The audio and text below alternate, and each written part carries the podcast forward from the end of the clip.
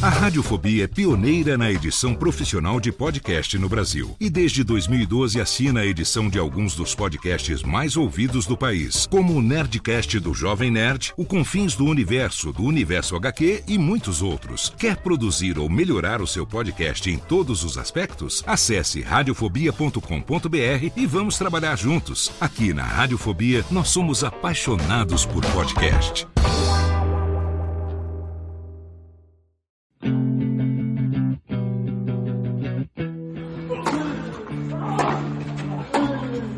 Começa agora o Backhand na Paralela, o podcast sobre tênis que vai além das quadras. Apresentação de Jeff Paiva e comentários de Ariane Ferreira. Ready?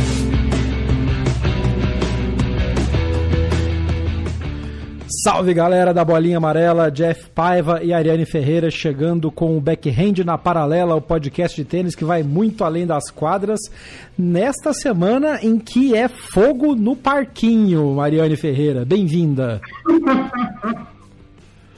Muito obrigada. Fogo no parquinho.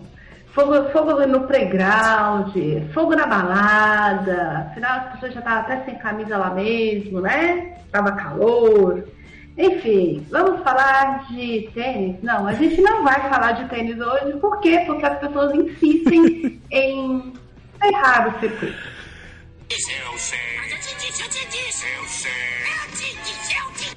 Pra quem é mais velho e lembra dessa citação, Carangos e Motocas, a motinho que falava pro chefão quando dava o plano errado. Eu te disse, eu te disse. Tia, tia Nani avisou.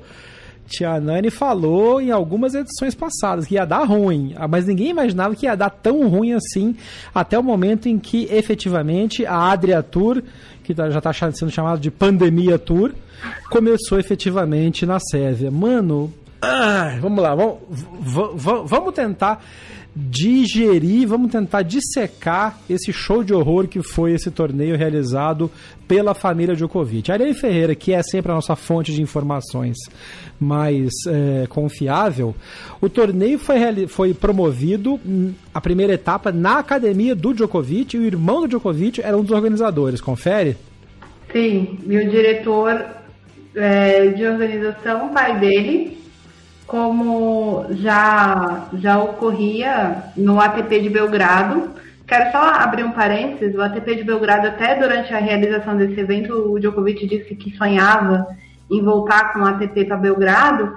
O ATP de Belgrado saiu do calendário porque o Djokovic não pagou nem os atletas que tinham competido no torneio.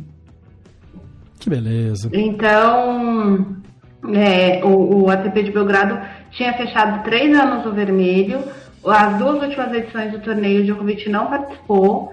E aí, obviamente, o número de patrocinadores já caiu. A Sérvia não é essa potência econômica toda. E ele teve jogador que recebeu bastante tempo depois é, a premiação em dinheiro, que é uma responsabilidade da organização de cada torneio, caso vocês não saibam. Ao fim da semana, normalmente no domingo, quando deu os campeões e tudo mais, todo mundo, do fulano que caiu na primeira rodada, o cara que caiu na primeira rodada do quali, a, a quem avançou o quali, enfim, todo mundo recebe o depósito bancário, uh, desde que tenham lá os impostos contados e tal. E o ATP da Sérvia acabou exatamente por inviabilidade financeira. É, então, tendo feito esse adendo, as mesmas pessoas que organizavam o ATP de Belgrado, menos o irmão do Djokovic, que era um, um jovem ainda tentando ser só atleta de tênis, é, são as mesmas pessoas que organizaram a Adria Tour, basicamente assim. O núcleo duro, como usando uma expressão política, o núcleo duro da formação desse torneio é exatamente a mesma equipe do ATP de Belgrado. Então isso já diz muita coisa. E aí, uma das coisas que a gente estava comentando, inclusive, quando foi anunciado esse, esse circuito, e outros circuitos que começaram a ser anunciados também, uh, e, e muito, organizados muito rapidamente, né? Em menos de um mês surgiram três, quatro exibições uh, com grandes jogadores programados. A diferença é que tanto o desafio dos britânicos, que está começando nesta semana agora, que a gente está gravando o podcast, é, semana do dia 22 de junho, quanto o UTS Ultimate Tennis Show, que é o, o evento organizado pelo Patrick Moratoglu, uh, foram sem público e com todas as medidas de, de segurança sanitária e de testagem sendo feitas muito seguindo as normas e as orientações da OMS e dos respectivos países, Inglaterra e França, Reino Unido e França. E o torneio, a exibição organizada pelo, pela Federação Austríaca, com o Dominic Thiem à frente, e alguns outros torneios, estavam ali meio, puta, vai dar público, não vai dar, limitado, não vai. O Adriatur não, já tinha anunciado que beleza, vai ter público, não tem problema. Aqui na Sérvia tá tudo bem, não tem mais Covid. Tanto que quando os jogadores começaram a chegar, a gente foi ficando meio horrorizado com as imagens, né? O Djokovic recebendo os jogadores na pista do aeroporto, abraçando, sem máscara. Depois, quando foi anunciado que os jogos teriam público, não tinha limitação de público. Aí no dia do primeiro jogo, arquibancadas lotadas. O Band Esportes transmitiu as duas etapas que aconteceram é, arquibancadas lotadas, pouquíssimo, menos de 10% de gente de máscara. Assim, tava meio na cara que, até pela questão de probabilidade, alguma coisa ia dar errado. Agora, ninguém imaginava que ia pegar jogador no nível do, do dos que foram contaminados, né? Dimitrov, num primeiro momento, e que estava claramente abatido no sábado, saiu, desistiu do jogo, saiu de quadra, segundo relatos, até de ambulância para fazer o exame, e depois o, o Chorit, que já também confirmado o diagnóstico de Covid-19. Vamos tentar dissecar essa, esse show de horror aqui, Nani. Ai, Jesus, por onde eu começo? Pelos outros eventos. Uh, o torneio do Patrick Moratoglu tem uma coisa muito específica. É, to, o torneio está sendo jogado na academia do Patrick, que tem estrutura de hospedagem dentro da academia. Então, por exemplo, o Titipas, quando saiu da Grécia e está jogando o Ultimate Showdown, ele foi para a academia do Patrick, que é onde ele normalmente treina, morar na academia. Mesma coisa para o Gofan. O Gofan se preparou no norte da Bélgica. Quando ele atravessou a fronteira, ele morou 10 dias na academia antes do torneio começar. E assim sucessivamente. Cumpriu o período de quarentena. Exato. E assim, sucessivamente todo mundo. O que, que, é essa estrutura? É uma estrutura seca. Tá todo mundo treinando com dois treinadores. Os treinadores pessoais, por exemplo, o treinador do, do Gofan, o treinador do tipo, alguns estão lá, outros não. A maioria está atendendo o seu atleta à distância, por Skype e tudo mais. Tá todo mundo ali no torneio sob orientação de dois ou três, de três profissionais da equipe do Patrick, mas o fisioterapeuta é o mesmo para todo mundo, o preparador físico é o mesmo para todo mundo. Então, assim, tá todo mundo naquela condição. Tem um outro detalhe importante sobre esse torneio do Patrick Morato, e eu não estou defendendo o torneio. O Patrick anunciou esse evento ainda em março a intenção de fazê-lo. Uhum. Ele, ou seja, ele gastou muito o dobro de tempo do Djokovic, com um pequeno detalhe que, por uma questão de incubação do vírus, de uma quarentena dos profissionais da academia, o torneio foi atrasado em duas, em três, quase três semanas. Que era para o torneio já estar tá acabando. E o torneio está no meio uhum, agora. Exatamente para dar tempo, exatamente para dar tempo de todo mundo ter passado o período de quarentena e da, da possível incubação. Exato. Aí, segundo o, o, o, você citou o torneio britânico que está começando agora. O uhum. torneio britânico também é. a gente já falou sobre o torneio britânico no episódio passado. Dentro do Centro de Treinamento Nacional, quem tem acesso são pessoas restritas. O Centro Nacional Britânico, ele oficialmente ele é aberto ao público, qualquer pessoa pode ir lá jogar tênis, só que, por uma questão, obviamente, de segurança sanitária, só entram nesse período, só tem entrado atletas profissionais com horários pré-agendados, então assim, os, os, caras não se cruzam, os caras não dividem nem banheiro. Então, para ter um protocolo de segurança dentro do Reino Unido. Mesma coisa está acontecendo no torneio que começou essa semana na academia do Juan Carlos Ferreira na Espanha. Todo mundo que foi competir, isso inclui, por, por exemplo, o João Souza, português, eles foram para a Espanha há mais de 10 dias. O, o João estava vivendo a quarentena dele aqui com a mãe dele em Guimarães, no norte de Portugal. Ele foi para lá e aí, ao invés dele baixar na academia dele em Barcelona, como ele ia treinar uh, e ia competir nesse torneio, ele foi direto para a academia do Juan Ferreira, que, mais uma vez, é muito parecida com a academia do Petros Morátovo. E tem o, o, seguinte detalhe: o Juan Carlos Ferreira tem um hotel cinco estrelas do lado da academia. Então, se não coubesse todo mundo na academia, tem um hotel. E o hotel do Feminino estava fechado. Então, assim, tem como todo mundo manter distanciamento nesses lugares. A Adria Tour foi organizada em, no máximo um mês, porque esse negócio foi organizado, foi anunciado, apresentado, e quando eu vi já tinha gente jogando. É, foi, foi um negócio muito rápido. É, a gente tem que pensar, obviamente, um torneio ATP, ele demora muito tempo, porque ele tem um monte de jogadores. Tem trinta e tantas pessoas no quadro, trinta e tantas pessoas na chave, uh, dupla, simples, tem, tem um monte de coisa. Só que assim, o torneio ATP precisa de um ano para ser organizado, e a maioria deles ainda não é bem organizado. Né, assim, com tudo afiado, principalmente torneio de primeiro ano. Aí chega um torneio com um mês e meio e se organiza, é impossível o negócio desse dar certo.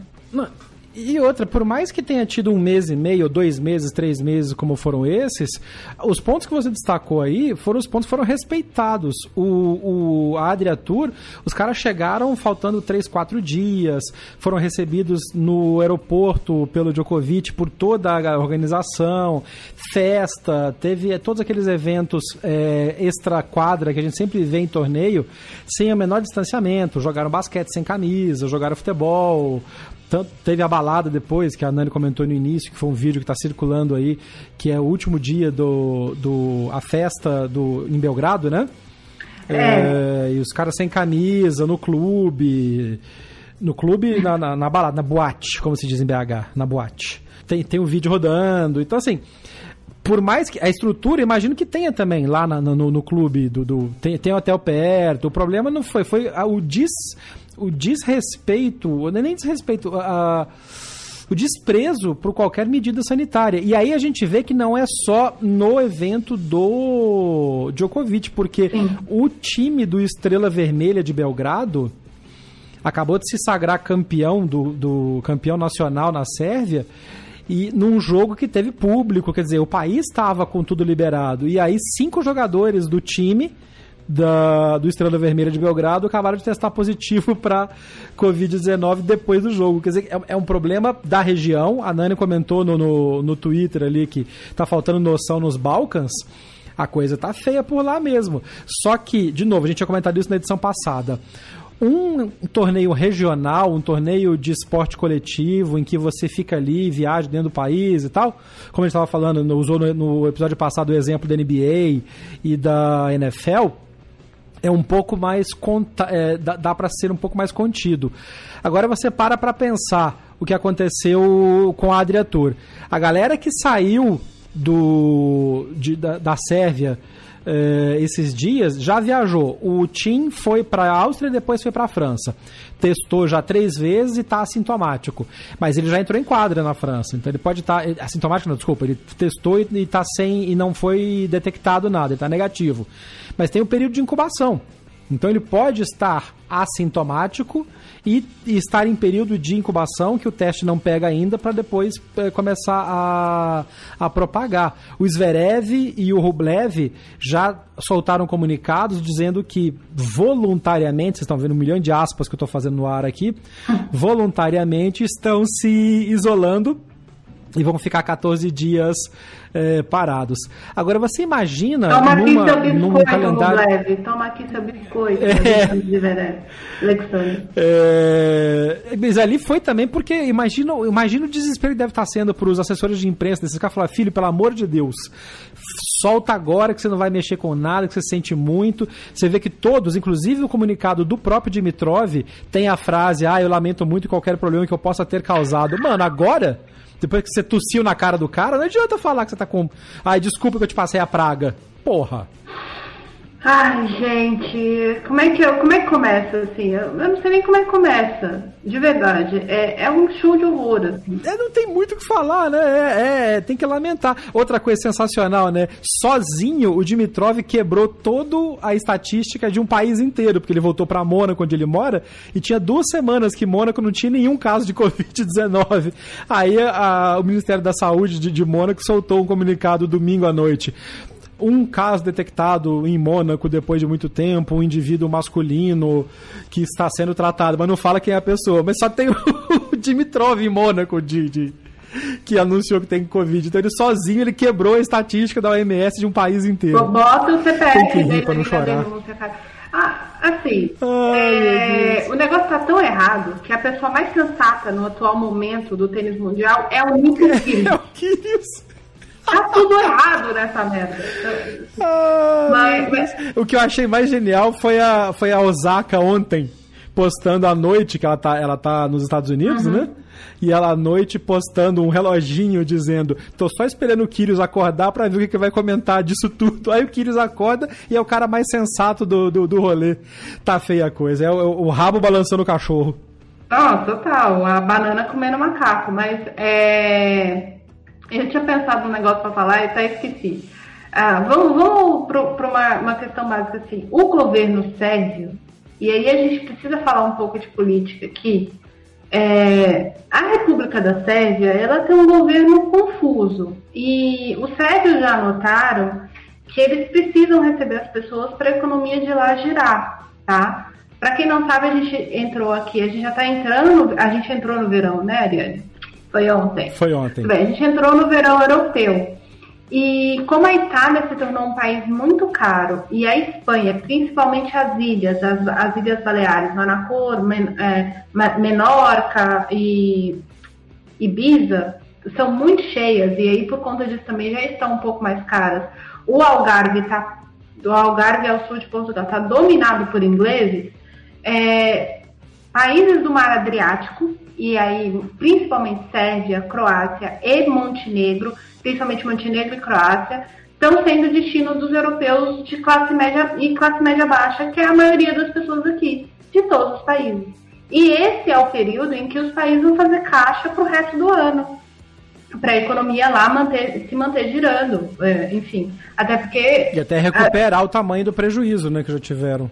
Exato, porque a, o sol começa, o sol começa a tomar conta do litoral ali do Mar Adriático bem antes do que nos outros países, é, inclusive do que a, boa parte da Itália, né? Que a Itália já é um país mais quente aqui da Europa, porque é um, o país que está sobrando ali rumo à, África. Só que só que a Itália, nesse momento, ela está sendo evitada porque está acabando de sair. Por mais que se reabra, o medo, a percepção que ficou-se da Itália foi o primeiro país a ser brutalmente atingido. Então, muita gente vai ter medo de.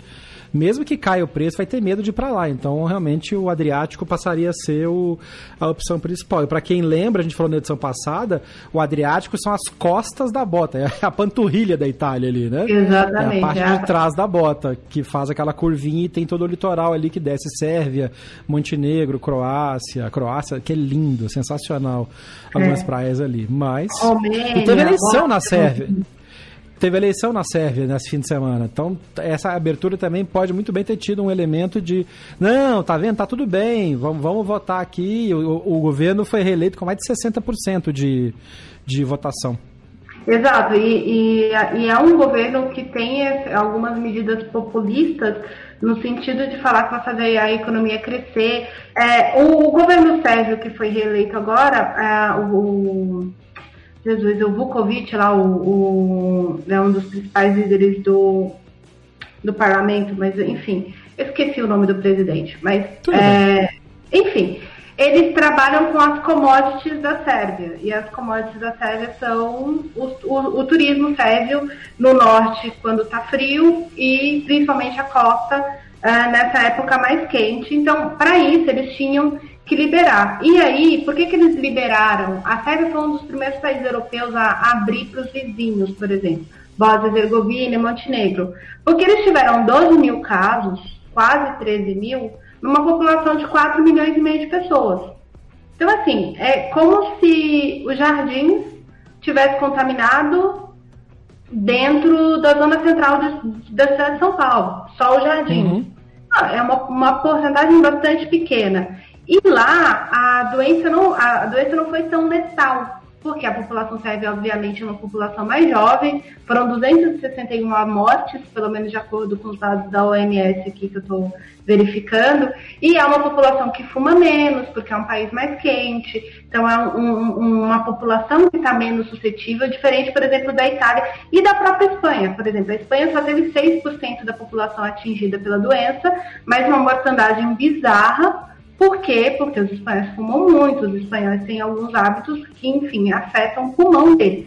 É, e então, outro elemento, outro, é. outro elemento também nisso aí é que tem muito menos é, pessoas idosas na Sérvia do que tem nos outros dois países, porque eles tiveram guerra há muito pouco tempo. Então a população é muito jovem também por isso, né? Porque teve um, um problema seríssimo de na região inteira dos Balcãs em que morreu muita gente. Morreram, morreram então, milhares.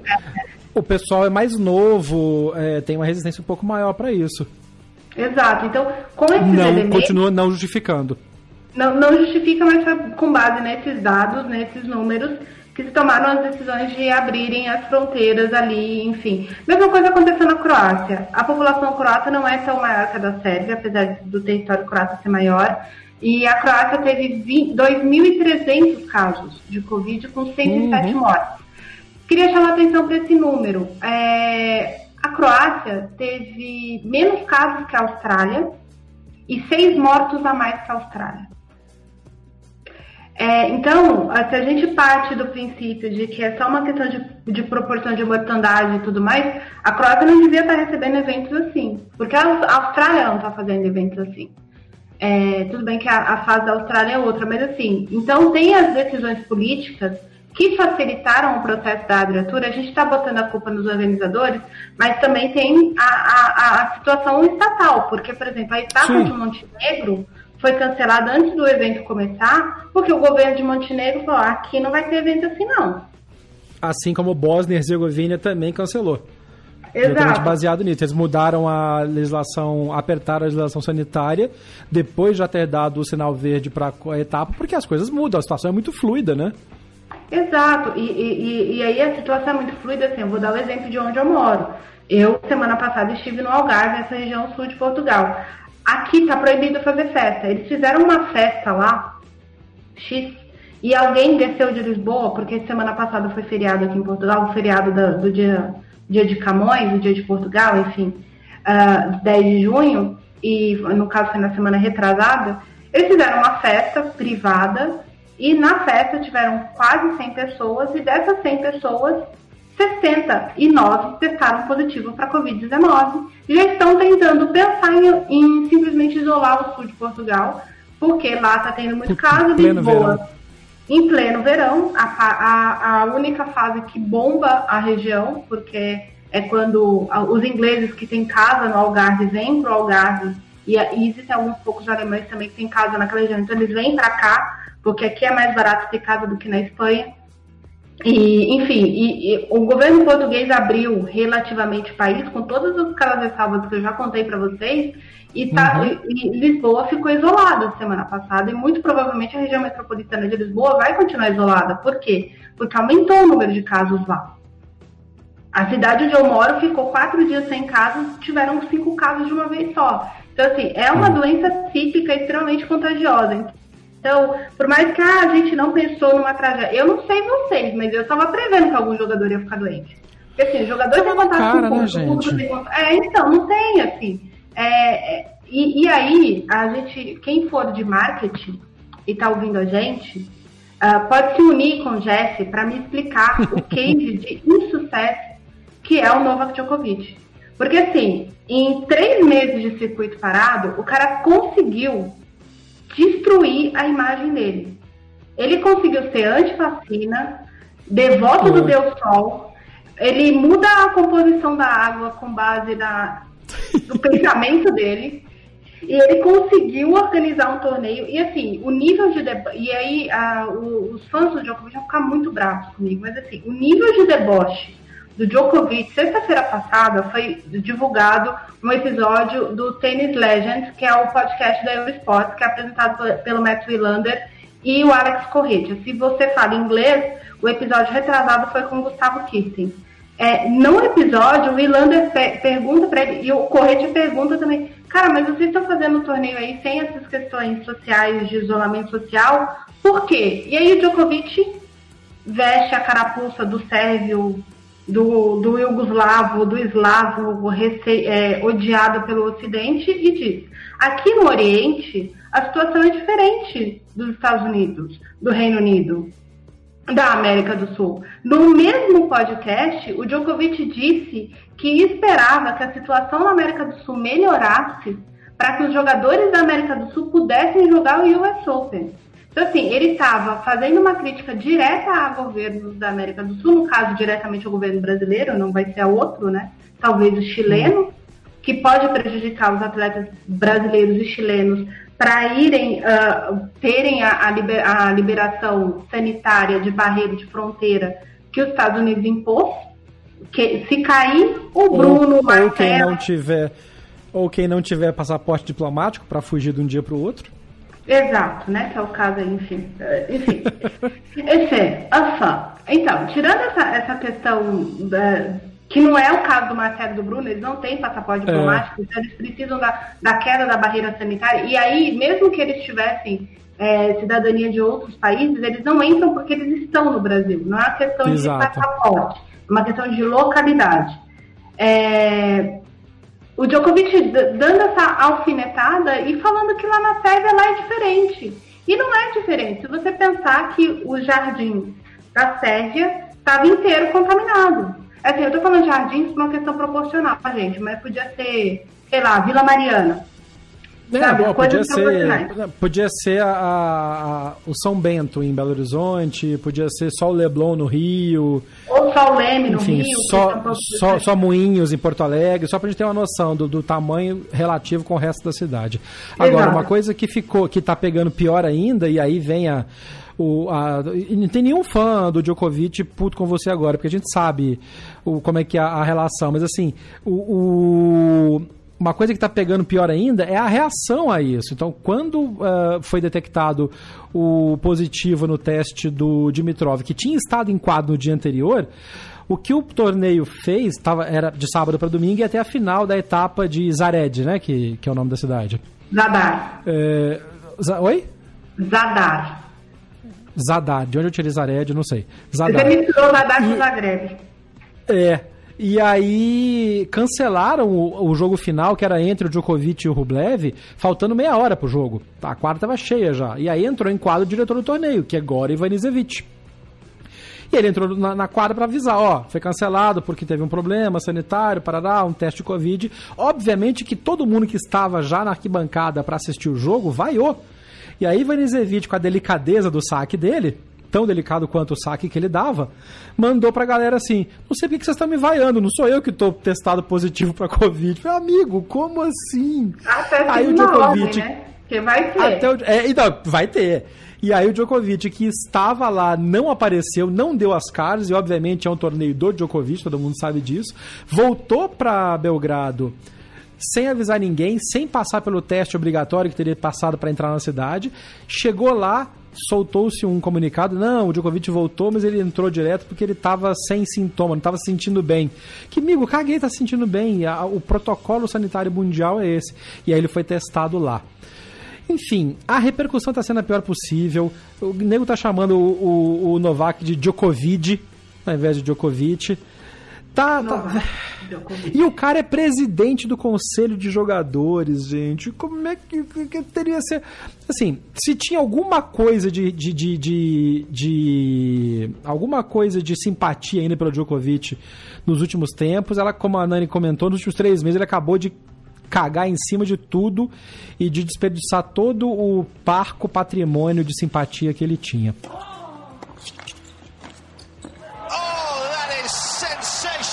Inclusive, algumas pessoas estão comentando aqui no, no, na hashtag BH na Paralela com a gente. É, o que pode acontecer depois disso, né? Tem até uma pergunta que foi para a Nani, do João Pedro, um ouvinte nosso. Como é que isso pode afetar o, o desenvolver do, dos torneios a partir de agora, né?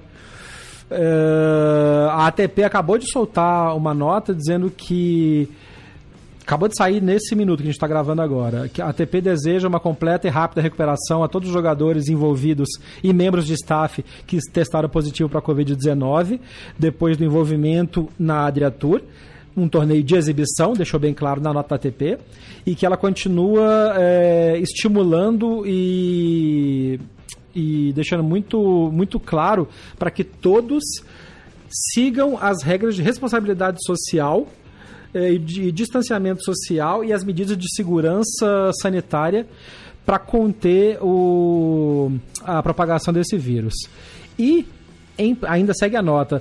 No planejamento do, da volta das atividades da ATP Tour a partir de 14 de agosto, a ATP e os outros envolvidos continuam fazendo planos exaustivos, que aí em inglês, que planos muito fortes, é, para mitigar qualquer risco de contaminação através de uma série de precauções de protocolos a serem implementados nos eventos ATP. Nós continuamos a planejar e a ajustar essas precauções e protocolos de acordo com as últimas informações médicas e a, e a prioridade e priorizando a segurança em cada uma dessas decisões. Ou seja, deixando muito claro que a situação é fluida, que está em desenvolvimento e que as medidas vão ser adaptadas de acordo com o que acontecem. E não sair jogando basquete e se esfregando suor com suor, como o Djokovic fez com o, com o Dimitrov. Que é outra coisa também, né? Djokovic parece uns certos governantes aí que envolve com todo mundo, mas não pega nada. O, a, a Eli, que é uma fã da Sharapova, que acabou ficando minha amiga, escreveu um tweet ontem a respeito da, do Djokovic presidente do conselho, que vai muito de encontro ao tweet de hoje de manhã do Kyrgios. É, deixa eu só achar aqui para eu falar ipsis literis o que ela disse. É, o conselho dos tenistas com o Djokovic está igual ao Brasil com o Bolsonaro. É o tweet da Eli, eu dei RT. É, e o Kyrgios uh, retweetou a postagem do Tennis Podcast, uh, colocando lá essa informação que o, o, Jeff colocou a respeito do cancelamento, né, o pronunciamento do Goran uhum. Ivanisevic. E aí o Kyrgios colocou aquele emoji que o cara tá com a mão na testa, né, tipo, fez palm, que vergonha. Uh, realmente, um exemplo de liderança porque e, e, esse o exemplo, o grande exemplo de liderança que é o tweet do Kyrgios fala muito mais do que não só uma crítica ao fato do Djokovic não ter anunciado o cancelamento. Mostra o tipo de liderança que o Djokovic exerce e por que, que ele não tem tanta moral assim com os atletas, a ponto de, por exemplo, um jogador que é recém-chegado no Tour, que não tem nada. Uh, do, não ganhou grandes coisas, apesar de ter feito semifinal de, de, de do US Open, né, o Matheus Berretini. O Berretini é, é, é, estreante no Tour, assim. Até ano passado, a maioria das pessoas nunca tinha ouvido falar do Matheus. E o Matheus bateu o pé e disse, eu não vou dar esse dinheiro aí que vocês estão mandando eu dar pro, pra, pro Players Relief. Eu prefiro dar dinheiro pra gente que tá passando fome na África, gente que tá sem EPI na Itália ou qualquer outra coisa. E ele uhum. bateu o pé. Uma coisa é o, o Dominic Thiem, que tá no top 10 há 3, 4 anos, que é um cara que já jogou três finais de Grand Slam é, enfim, uma coisa é o Dominitinho, outra coisa, falar que não vai participar do processo. Outra coisa é um Zé Ninguém do top 10, atenção, estou fazendo aspas, uhum. uh, falar que não vai seguir o Djokovic, que é número um do mundo aí há tanto tempo. Assim, a gente vê a liderança do uhum. Djokovic no circuito desde 2011.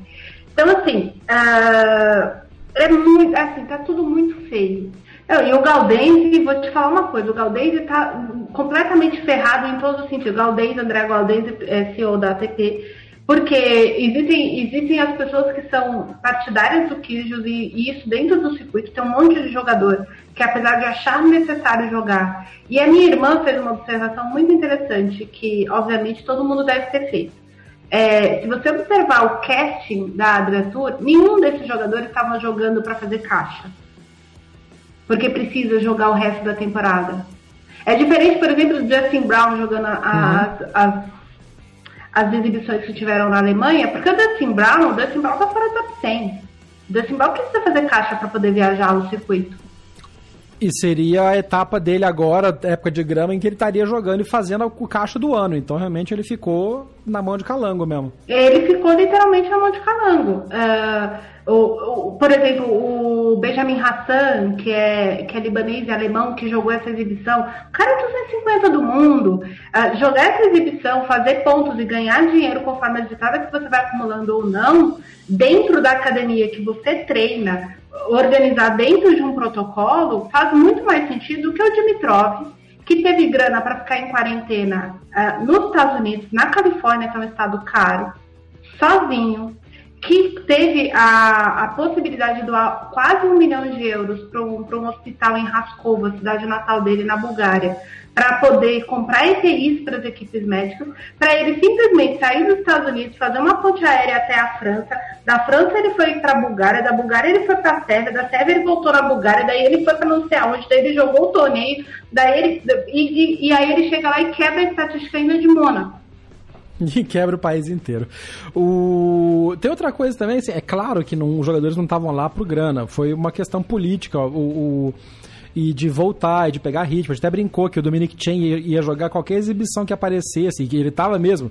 Saiu do Adriatur e foi para foi para jogar o torneio do Moratoglu, depois tem a exibição, o torneio de exibição da Áustria, que é o circuito austríaco lá, que a gente comentou. Tá todo mundo tentando pegar ritmo porque a, o circuito ia voltar.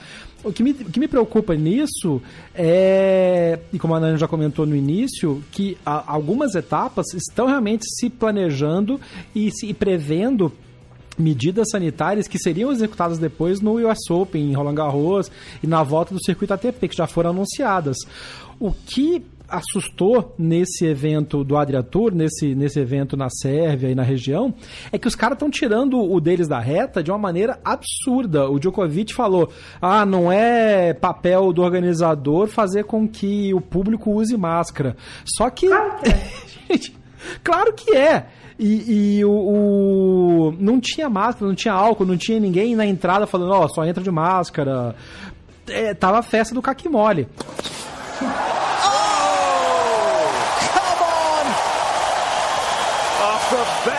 Outra coisa que tá rolando é que os caras que participaram, que caíram nesse conto da, da, da, da sereia aí do, do, do Djokovic, agora estão vendo o tamanho da repercussão, estão soltando aqueles comunicados padrão do ai, ah, desculpa se eu causei algum mal a qualquer pessoa, que é o novo Thoughts and Prayers, né? Ah, estamos rezando por vocês, que acontece muito nos Estados Unidos quando tem algum, algum daqueles tiroteios absurdos e todo mundo que defende a não regulamentação de armas solta aquela frase em inglês que é ah, vocês estão em nossos pensamentos e em nossas orações, Thoughts and Prayers. É o equivalente disso, mas não é, cara. Você se você passou por isso. Você foi lá, você fez festa, você tirou foto abraçado com os caras. O tanto de criança, a capa do episódio desta semana é exatamente a foto do Kids Day. Os caras fizeram um Kids Day. E tá lá o Dimitrov do lado do, do, do Djokovic, do Chort, um monte de criança em volta.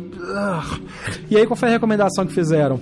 Você que teve contato com qualquer pessoa do Adriatur, procure o seu médico, vá fazer seus exames e veja se você está bem. Ou seja, vai sobrecarregar mais ainda o sistema público de saúde desses lugares em que teve etapa. Assim, show de horror. Show de horror, festival de besteira. E antes que alguém e antes que alguém fale, ah, mas o, as crianças não são muito afetadas pela Covid-19. Não tem disso, não tem disso. Não, mais. não é, não é nem essa questão, assim. Uh, nos Estados Unidos aumentou o número de infecções e na Argentina já tem uma criança. É uma infecção que dá no sistema uh, circulatório que é, não tem cura. Não tem cura. É um processo inflamatório extremamente doloroso muitas vezes ataca o sistema renal, às vezes ataca o sistema digestório também, né, funcionamento do fígado e funcionamento dos rins, e, enfim, de crianças porque como a Covid-19 se desenvolve em, em, algumas crianças. Nos Estados Unidos está acontecendo um número muito maior, mas existem casos de crianças com essas infecções e crianças que tiveram contato ou são parentes de pessoas que tiveram Covid-19. Isso. Porque tem isso também. Ah, beleza, a criança não, não, não está sendo tão afetada. Primeiro que já não é verdade isso mais. Proporcionalmente, é. tem, tem muito mais jovens sendo contaminado. E segundo é que a pessoa vai voltar para casa e vai levar o cato do vírus, como aconteceu, infelizmente, com os pais da Ariane. A gente já, já comentou essa história de que eles foram contaminados em contaminação cruzada por alguém que saiu e pegou e trouxe o vírus para dentro. Então, assim, show de horror. Vamos ver o que vai acontecer. O Cossenza fez uma pergunta interessante agora há pouco também na timeline dele. O que acontece com as duas etapas que estavam previstas ainda, que foram, que foram realocadas porque é, é, Montenegro e Bósnia impediram a entrada? Mas tinha mais duas etapas fechadas, tem todos os contratos já fechados, tem direito de transmissão, o Sport, a Band Esporte estava transmitindo. O que, que vai acontecer com isso? É o menor dos problemas agora. É o menor dos problemas agora, que entube o prejuízo. A organização da Adriatur. O que fode, com o perdão do meu francês, é que o, o, o, o tênis como esporte está sendo agora é, contaminado, para usar uma expressão interessante no momento, por essa irresponsabilidade e imbecilidade de um dos quatro torneios de exibição que estão acontecendo no momento. 25% do que está acontecendo agora ferrou a percepção de público do resto e pode vir a prejudicar a volta, sim, do, do da etapa normal do, do, da ATP, WTA e do circuito. Ou seja, vai, além de tudo, prejudicar um monte de tenistas que está esperando a volta do seu ganha-pão e que estão se cuidando, que estão fazendo as suas quarentenas, estão cuidando, fazendo seus treinos em lugares reservados, se preparando para voltar de acordo com as estatísticas e com, com as estatísticas, de acordo com as orientações da Organização Mundial de Saúde dos seus respectivos países. É, Ou e... seja, você não só é o equivalente a não usar máscara. Você não só se prejudica, como prejudica a outras pessoas também. Exato. E aí, de, de, a gente precisa ressaltar o seguinte detalhe: o Djokovic é contra, to, foi contra, se posicionou contra a, a maior parte dos procedimentos de segurança sanitária que o US Open exigiu. Foi.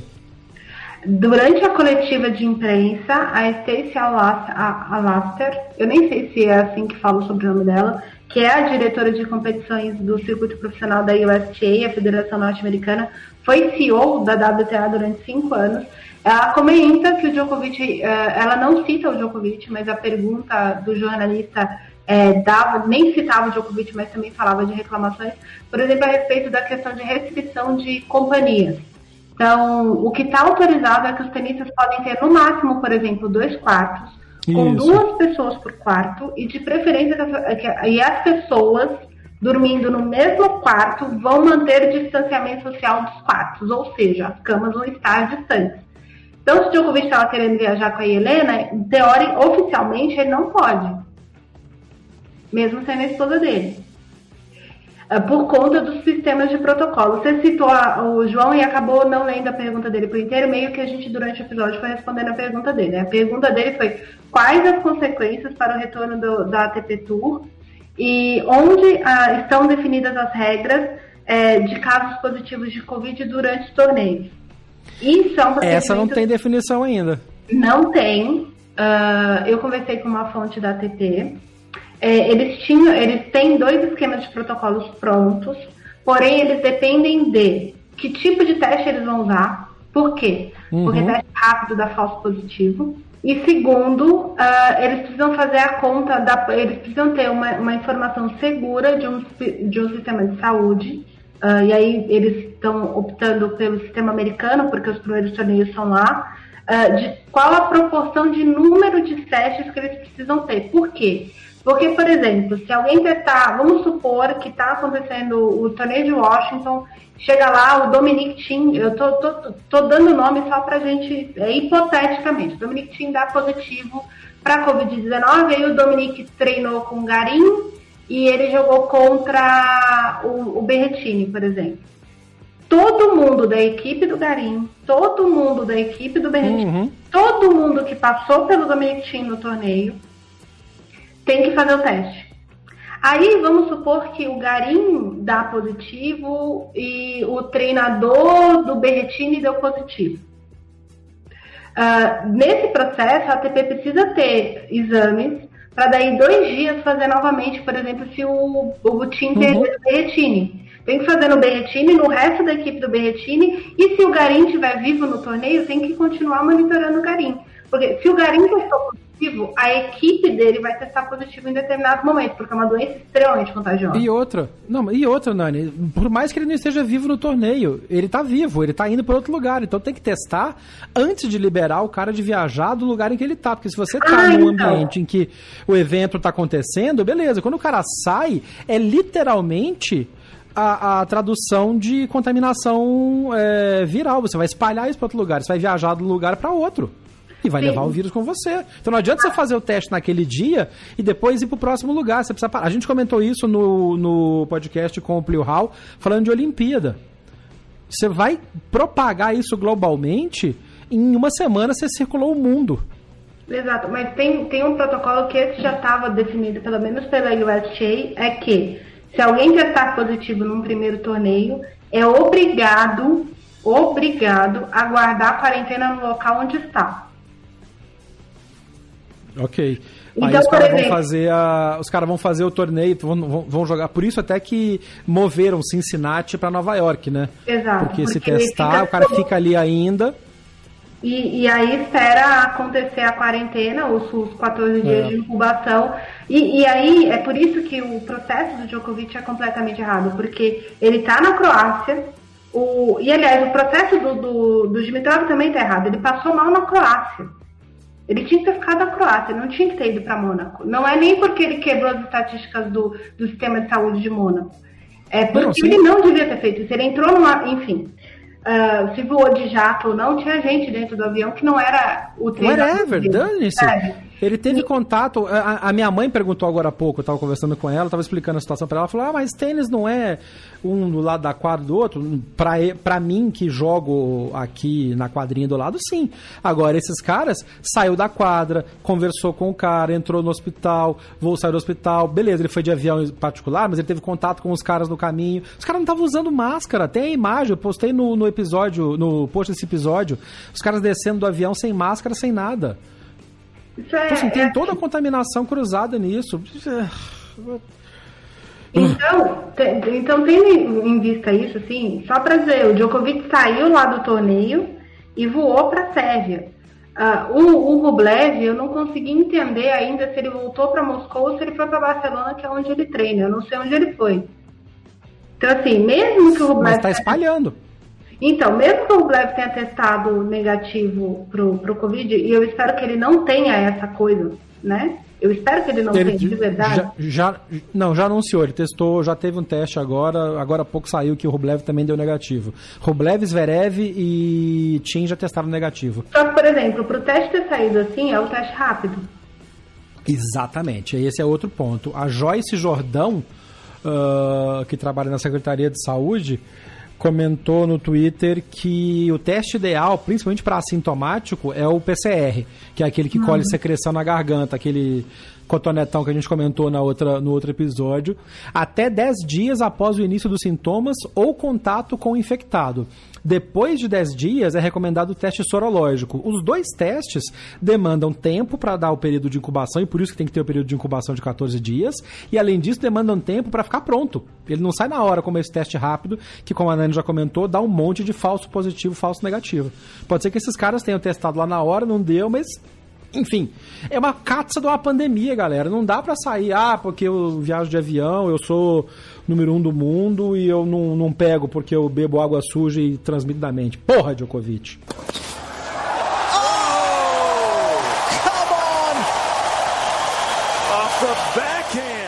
É, é um, assim, uh, é, é, um monte de coisa muito errada e tem é, é, tanta coisa errada que eu não. Assim, a gente tenta organizar as ideias para vocês entenderem como é que é o protocolo, o protocolo.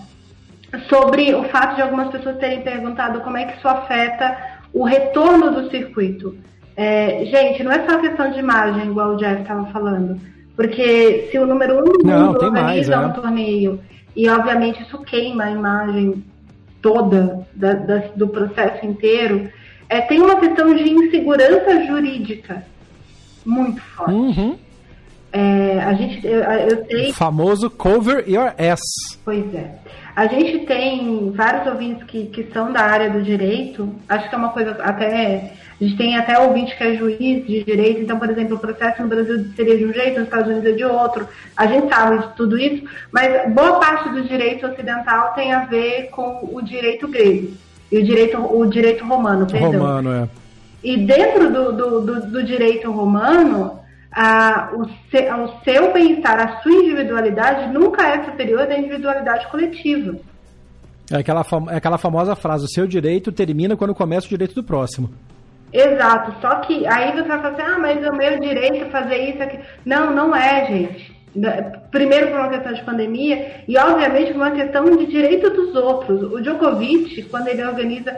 E assim, eu não sei vocês, e aí eu vou te perguntar isso, Jeff, pode ser que seja uma grande provocação da minha parte.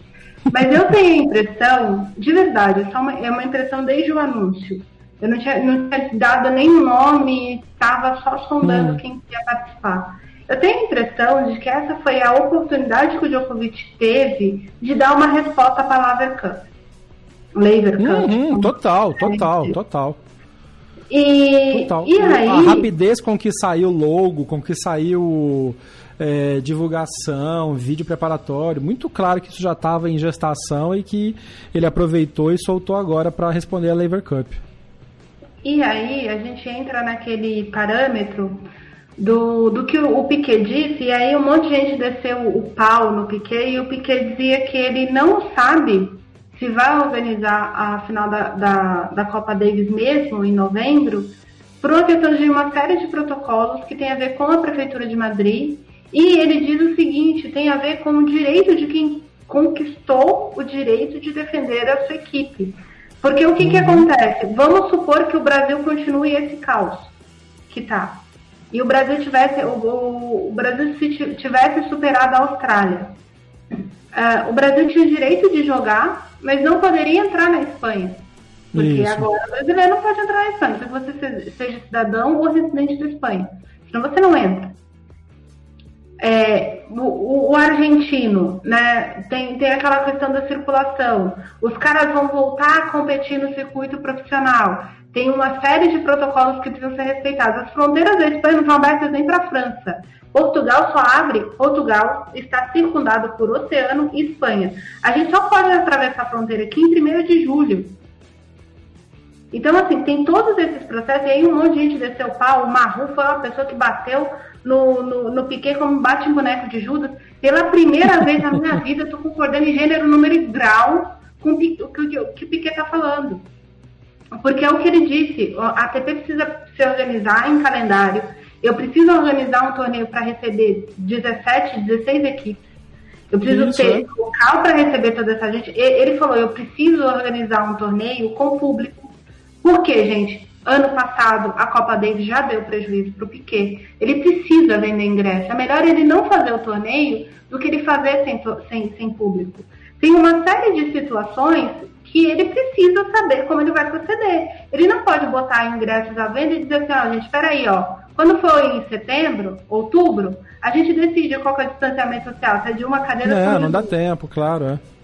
Então, assim, tem, tem, esse monte de coisa que, assim, não foram respeitados na Adriatur. Acho que é, esse foi o tiro que saiu pela culatra mais errado dado pelo Djokovic, mais do que a água poluída que pode virar água boa.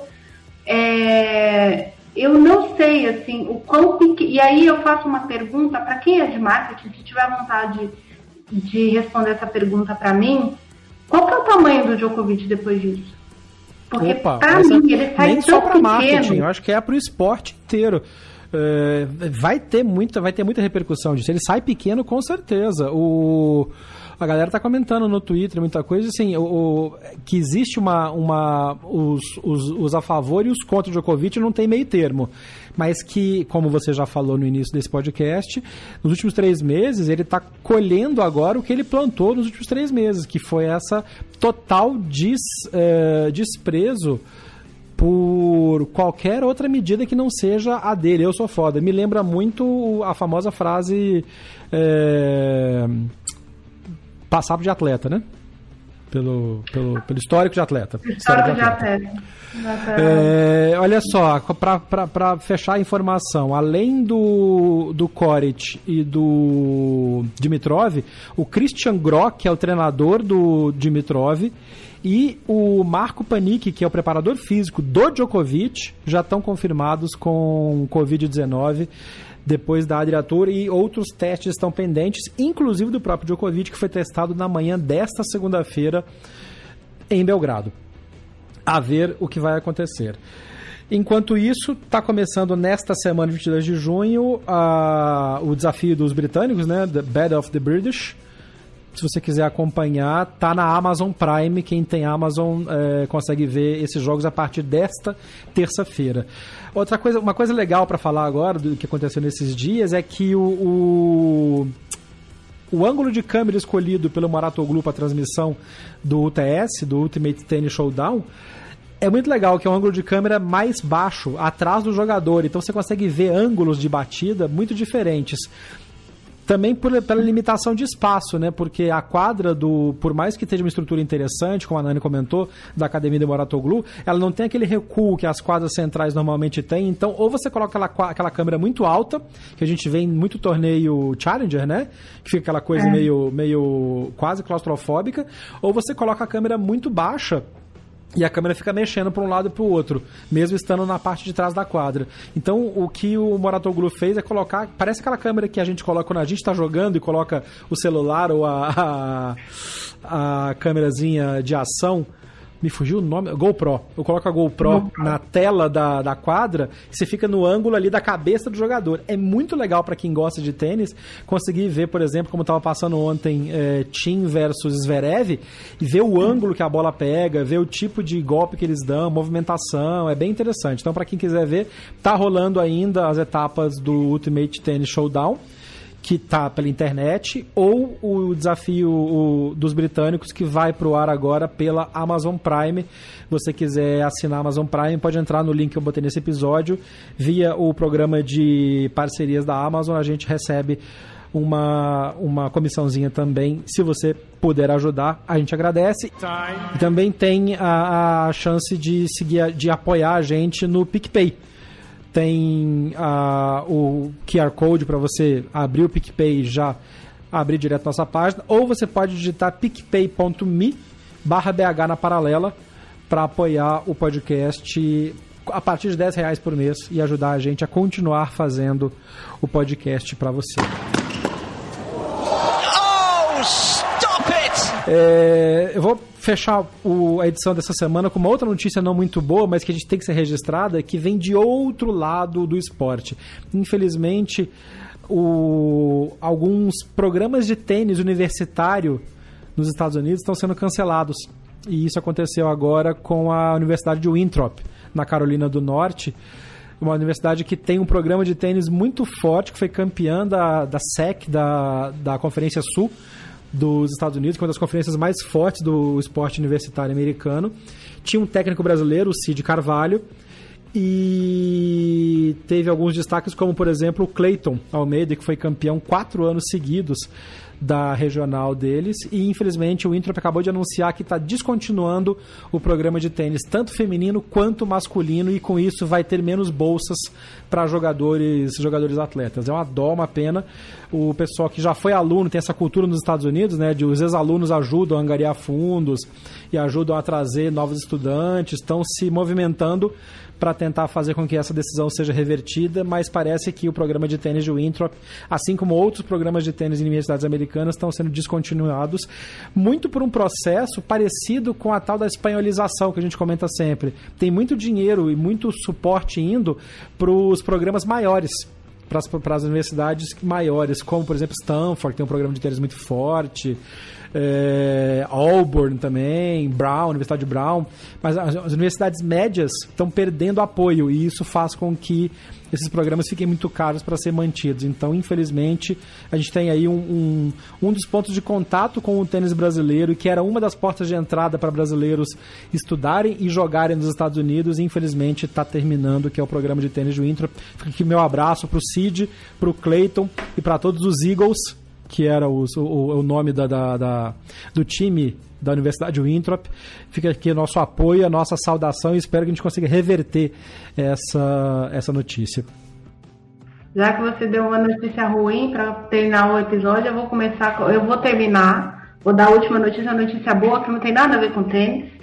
É, meus pais entraram na estatística do Covid há mais de um mês e na semana passada eles atestaram com IgG negativo, então eles estão na estatística dos curados por Covid-19 no Brasil. Essa é realmente uma boa notícia. Uh, eu continuo boa. bastante tensa a respeito da situação no Brasil. É, a gente não sabe nem se os meus pais são imunes, nem, nem todas as outras pessoas que estão curadas e tal. Mas, gente. Não, mas é uma favor, ótima notícia. É, a notícia é boa, mas assim, por, por favor, assim, não, não saiam para jogar tênis, não, não saiam para correr, se não, não tiver necessidade, sabe? Academia, foda-se, fica gordo, entendeu? Assim, eu tô gorda, uma hora eu vou diminuir. Faz o macarrão do chefe Paiva. Isso, o macarrão com limão que você aprendeu da Rita Lobo aí. É, que mais que a gente pode fazer, sabe? Eu, tipo, hoje eu fiz berinjela recheada, vamos fingir que a gente Oi, é light, vamos fingir que a gente tá saudável, mas assim, de verdade, gente, vamos se cuidar, né? Porque o Dimitrov, com o histórico de atleta, como diz aí o nosso presidente, com o atleta em atividade, não é nem histórico de atleta, é atleta em atividade. Um rapaz saudável, que teoricamente a gente não sabe até que ponto essa informação é verdadeira ou não, porque não há imagens teria saído do torneio na, na Croácia de ambulância com dificuldade de é. respirar. Então, assim, a, ponto de você ser muita, um, um atleta que já tem um, um, sistema, e essa é uma informação boa para vocês terem. Quem pratica esporte, independente do tipo de esporte, tem uma, uma funcionalidade cardiorrespiratória maior que a das outras pessoas. Então, é o tipo de pessoa que, apesar da gente ironizar a declaração do, do presidente, é, é o tipo de pessoa, por exemplo, que para o pulmão ficar afetado por uma infecção é um pouco mais difícil, porque a capacidade respiratória dessa pessoa normalmente atua em 100%. Né? E como a gente, quem é né, uma pessoa sedentária, tem normalmente uma atividade de 80%, 70%, porque, porque não precisa exigir do pulmão, né? Então a musculatura não trabalha toda a prova. O Dimitrov trabalha toda a prova desde a infância e teve dificuldade de respirar. Não sei se ele realmente precisou sair de ambulância ou não, mas ele só foi fazer esse bendito desse teste porque ele passou mal. E o primeiro sintoma forte da Covid, onde você fala assim, ó, realmente eu estou com Covid, é você puxar o ar e ele não entrar, e na hora que você puxar o ar, você não sentir cheiro de nada. Então, ele já chegou nessa etapa. Então, quando ele se chega nessa etapa, a pessoa normal é, tem, tá com 20% do pulmão, dos pulmões afetados, mais ou menos, normalmente. No caso dele, a afetação foi mais. Afetação, nem sei se o termo é esse. Mas enfim, o, o negócio lá foi um pouco maior a porcentagem. É muito provável que, exatamente pelo histórico de atleta, atenção às aspas, é, ele se recupere com mais facilidade do que outras pessoas. É um cara mais novo, é um cara saudável, tem esse monte de coisa. Mas assim, pelo amor de Deus, velho, calma, sabe? Calma. A gente é. enterrou 50 mil brasileiros. Pelo amor de Deus, a gente não precisava ter. Do mesmo jeito que a gente não precisa enterrar anualmente 60 mil pessoas por assassinato, a gente não precisava ter enterrado 50 mil pessoas em três meses por uma gripezinha, entre aspas. É isso. Um resfriadinho. Exato. É isso, gente. A gente se vê aí no próximo episódio. Se o Djokovic não matar o circuito. Mentira. Piada. Eu sou Jeff Paiva, este foi o Backhand na Paralela dessa semana louca que está só começando. A gente pode, inclusive, voltar em edição especial se alguma coisa acontecer no decorrer dessa semana, senão a gente se fala na próxima segunda-feira. Cuidem-se, usem máscara, lavem as mãos, fiquem bem. Um abraço. Termina aqui mais uma edição do Backhand na Paralela. Mande seu comentário ou sua sugestão de pauta pelas nossas redes sociais. BH na Paralela, no Twitter, Facebook e Instagram. Até o próximo episódio. Este podcast foi publicado pela Radiofobia Podcast Network. Olá, eu sou Léo Lopes e quero convidar você a ouvir o Pod Notícias, a sua dose semanal de informação sobre o mercado de podcasts no Brasil e no mundo. Um podcast curtinho de 15 minutos com o resumo de tudo que acontece nesse universo do podcast que cresce a cada dia e que chega até você toda segunda-feira às 7 horas da manhã no seu agregador de podcast preferido e também no YouTube. Acesse agora em podnoticias.com.br.